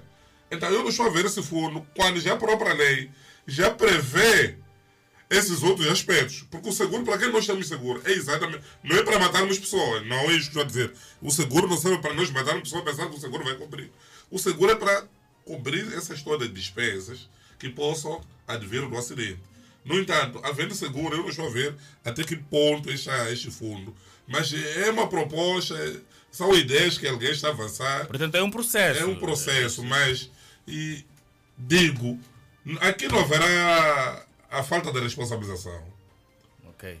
As empresas vão ter que pagar através dos seguros, porque eu acredito que aquelas empresas têm seguros. E os seguros é para isso, é para de facto garantir a responsabilidade civil. Mesmo eu, quando eu viajei, quando viajei, fui para a Espanha. Eu tive que fazer seguro de viagem. Caso eu morrer, até perguntaram. Caso você morrer, com quem fica o seu dinheiro? Só que eu não falei.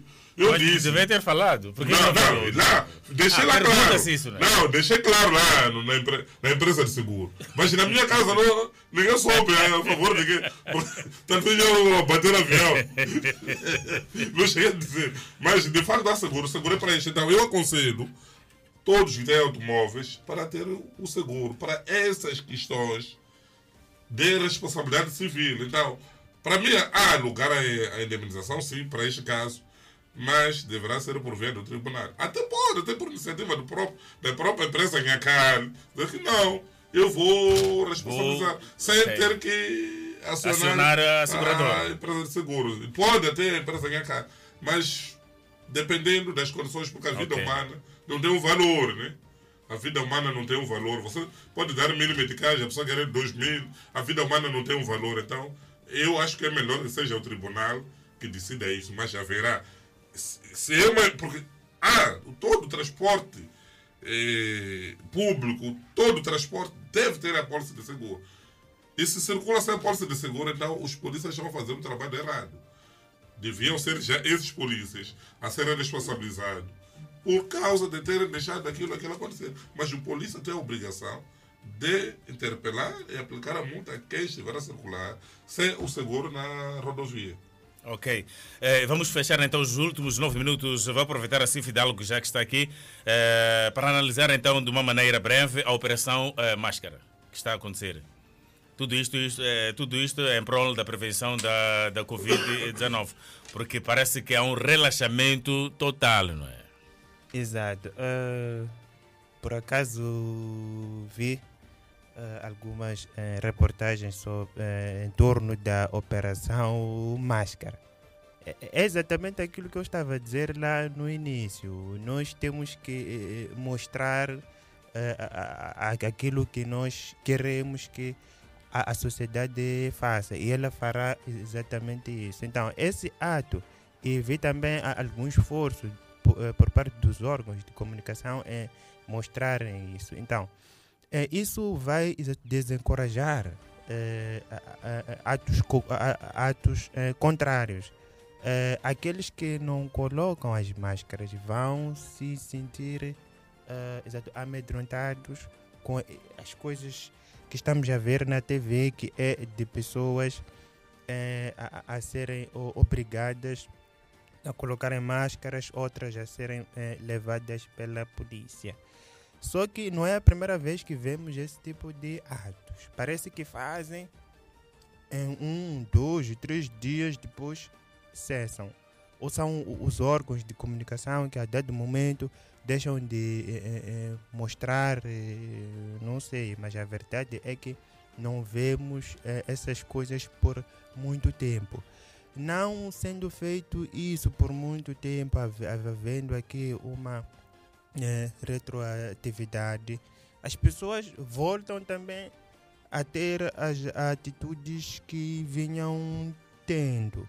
De forma resumida, esses atos são bons, a meu ver, porque certo, desencorajam eh, pessoas a não colocarem as máscaras. Entretanto, deve ser algo contínuo, deve ser algo que perdure, que não seja de uma, eh, duas ou, ou, ou- ou três semanas. Eh, gostaria de aproveitar esse tempo para, de forma breve, falar também dos, dos salários e, se calhar, dos eh, a- a- acidentes. Nos salários, de forma resumida, creio que ah, a grande questão que o, o- nosso país deve adotar para sanar ou ah, diminuir esse, cenário que vemos de, de tristeza e tudo mais eh, por parte de outros e felicidade para ah, ah, alguns é a adoção da equidade salarial. Eh, percebemos que enquanto há pessoas a receberem 400 e tudo mais, há outras que recebem milhões. Então, e o critério que se usa aqui, eh, que nos é apresentado pelo governo, é que há empresas, há instituições que produzem mais e outras que produzem menos. Já faz muito tempo que essa justificação deixou de funcionar, porque nós temos empresas que já não produzem nada, que estão à beira da falência, que estão no vermelho. E mesmo assim tem diretores, eh, PCAs, eh, administradores a receberem milhões eh, e milhões. Então, é essa justificativa de que não, há, há empresas que produzem mais, outras que produzem menos, eh, já não funciona. Deve haver equidade eh, eh, salarial no nosso país. Não podemos olhar para os cargos, eh, não podemos eh, olhar para eh, empresas, devemos olhar sim para as pessoas como um todo e tentarmos ver salários justos para com todos. Não estamos a dizer que os salários devem ser iguais, mas estamos a dizer que não faz sentido num país haver pessoas que recebem 4 e 200 e outras que recebem milhões e milhões eh, de meticais. Isso não faz sentido, deve haver aqui equidade, deve haver uma diferença não é, é, é, assustadora. Deve haver uma diferença, se calhar, de 10%, eh, eh, eh, eh, eh, 20%. E não uma diferença que. Abismal, é. Yeah, essa diferença é abismal. Então, haja equidade salarial no nosso país, isso sim vai resolver. eh, vai resolver essa questão dos salários, porque eh, dinheiro não é problema de dinheiro. O problema está Ok, aqui. eh, Fidalgo, vamos lá é correr então contra o tempo. Doutor Governo parece. Vamos lá, só para fechar, doutor Governo. O primeiro é que a, a teoria de distribuição de riqueza vai ver de Karl Marx o que dizia sobre a distribuição de riqueza, o Karl Marx. Não estou a defender aqui que isso acontece. Cada qual segundo o seu, trabalho, cada qual segundo o, o- ele estava a fazer essa distribuição de riqueza. Veja o Karl Marx o que dizia. Mas não é isso o mais importante. O, é verdade que estamos numa situação difícil e salário é, é preciso aumentar. A vida não está boa. Deve ver como é que pode fazer isso. Mas eu dizer sobre o acidente de Manhissa, e aqui uma notícia. MTS exonera responsável pela segurança rodoviária. Exonerou o Ministério de Transporte e Comunicações. Exonerou, exonerou responsável pela segurança rodoviária. Não faz sentido isto. Eles não estavam a conduzir esse carro. Não estavam a conduzir este carro. Porque exonerou esse indivíduo. Então eu acho que devia-se tomar. São essas medidas precipitadas que sempre e quando acontece qualquer coisa, uma cabeça que rola, que não tem nada a ver com isso. É mais um descontente que está fora, porque não se foi no fundo de, daquilo que era o problema. Exoneraram talvez diretores e tudo isso. Só para ajudar aqui, foi certo, exo- eh, certo, exonerada a diretora-geral do Instituto Nacional de Transporte Rodoviário e o, o diretor nacional de Transporte Segurança. Mas por quê? Mas de, de, de forma preventiva. Mas também, por que você tem que exonerar esses? Dar-se lugar. É, não, é, será que eles estavam a conduzir carro? Olha, a indisciplina do motorista. São pessoas que zelam pela área. Tá bem, mas não é Ah, isto. Olha, alguma é- coisa pode ter é o falhado. sistema, Olha, é o sistema que está a falhar. Base, o sistema no geral está a falhar. Não é só este que deve ser exonerado. Por que não se exonerou o ministro? Não é, é, o, é o sistema que está a falhar. Você não vai sacrificar o mais novo por ser o elo mais fraco e deixar o outro lá. E, e para mim não devesse exonerar, devesse estudar primeiro o que está detrás do acidente, o que está a acontecer, para se chegar a essa conclusão, porque senão estava a conduzir um carro, esse, não estava a conduzir, não estava, não eram motoristas. Então, exonerou-se pessoas porque queremos sacrificar alguém porque houve isso não. Para mim isso é errado. Não foi de Na tua opinião, é, Está bem, como queira, doutor. Defenda ou não, como quer, isto não pode acontecer. Ok. Não pode acontecer. Tem que se fazer uma- um estudo a chegar-se à conclusão que eles são culpados. Eles não estavam a conduzir. Não entender. Mas são pessoas que tutelam a área. Tutela a área. Então, Sim. então tínhamos que exonerar todos, polícias, que estão lá na rua todos os dias. O comandante geral também tínhamos que exonerar. Todo mundo, porque estão lá na, em frente. Mas não foi isso. É necessário ser cauteloso. Muitas vezes, quando se toma algumas medidas, porque é um descontento, estamos a deixar na rua este, esses exonerados. Meus pares, estamos em cima da hora, temos que entregar o sinal já à televisão. Uh, Fidalgo, bom fim de semana. Últimas considerações. Exato, vou tentar ser breve aqui. É, últimas considerações é, enquanto aos acidentes. É, muitos deles são Muito breve provocados, mesmo, só faltam dois segundos. Exato, são provocados por problemas mecânicos e de Já vamos entregar o sinal. Já estamos a entregar o sinal. Yeah, tá certo, tá certo.